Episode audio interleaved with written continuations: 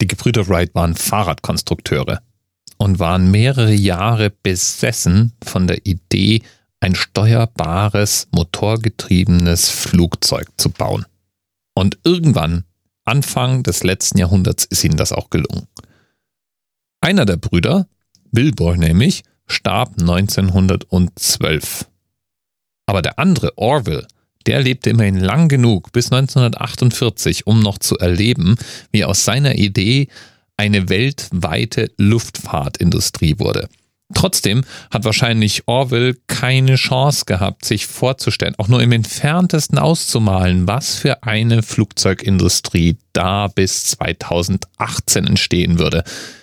Die Idee, dass zu jedem gegebenen Zeitpunkt mehrere Millionen Menschen in der Luft sein werden, der Gedanke, dass man innerhalb von weniger als einer Stunde zwischen Städten springen würde, die Idee eines gigantischen Flugzeugs wie des A380 oder des Streamliner von Boeing, diese Gedanken müssen wahnsinnig futuristisch ausgesehen haben. Ähnlich futuristisch dürfte es aussehen, wenn man sich heute überlegt, wie wohl in 100 Jahren der Luftverkehr verändert sein wird. Ein paar Ideen sind naheliegend, nämlich zum Beispiel, dass wir Flugzeuge sehen werden, die im Ultraschallbereich und außerhalb der Atmosphäre fliegen werden. Da gibt es inzwischen schon Prototypen und die Serienreife von außeratmosphärischen Flugzeugen ist gar nicht mehr so weit weg, wie man vielleicht meinen möchte. Das könnte in den nächsten zehn Jahren tatsächlich sogar schon passieren.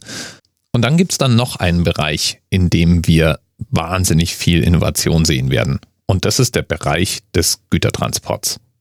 Denn so banal wie das klingt, heute ist es immer noch so, dass die meisten Waren, die wir irgendwann in den Händen halten, irgendwann mal, zumindest in Teilen, mit einem Schiff bewegt wurden.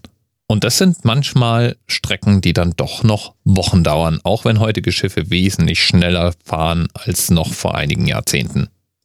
Eine Alternative dazu ist natürlich der Luftverkehr aber der hat seine bekannten Grenzen. Flugzeuge brauchen einfach noch mehr Energie als Schiffe, um bewegt zu werden. Und das ist weder gut für die Umwelt noch für die doch recht engen Kalkulationen der Logistiker. Und deswegen rechnen sich Warenströme immer noch überwiegend in Wochen und Monaten und nicht unbedingt in Tagen. Aber das wird sich bald ändern. Und der Themenvorschlag von Dr. Asrael Todd heute, nämlich die Lockheed Martin P791, ist tatsächlich das dritte Konzept seiner Art, das ich in den letzten zwölf Monaten gesehen habe.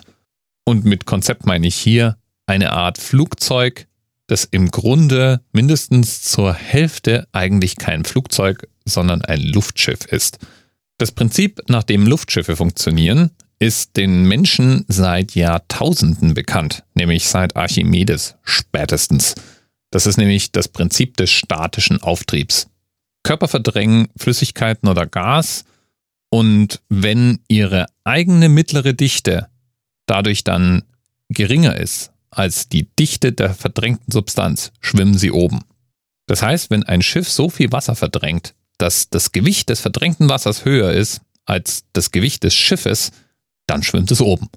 Nach demselben Prinzip funktionieren Heliumballons, denn das Helium ist leichter als die Luft und verdrängt damit eben in einem aufgeblasenen Ballon ein größeres Gewicht an Luft, als der Ballon tatsächlich in Helium enthält.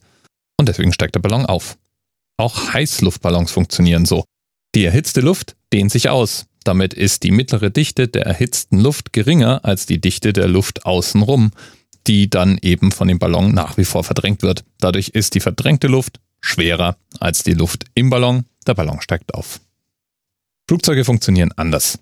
Bei denen ist die Form der Flügel ausschlaggebend und die Geschwindigkeit, die das Flugzeug relativ zur umgebenden Luft erreichen kann. Dadurch wird Luft an den Flügel gedrückt und drückt dann auch das Flugzeug in die Höhe. Das ist jetzt eine sehr vereinfachende Beschreibung, aber die reicht jetzt mal für unsere Zwecke. Es gibt schon etwas länger Versuche, Hybride, also Kreuzungen zwischen dem Flugzeugprinzip und dem Prinzip eines Ballons oder Luftschiffs zu erreichen. Denn beide Konstruktionen haben Vor- und Nachteile. Der Vorteil eines Luftschiffs ist, es kann enorme Lasten tragen und es kommt praktisch ohne Sprit aus, sobald es sich mal in die Luft erhoben hat. Denn ein aufgepumpter Ballon, der bleibt ja erstmal aufgepumpt. Der Nachteil, Luftschiffe sind langsam und Luftschiffe sind auch nicht so wendig und leicht zu steuern wie ein Flugzeug. Flugzeuge wiederum, die brauchen Start- und Landebahnen. Flugzeuge brauchen relativ viel Platz, um zu starten und zu landen.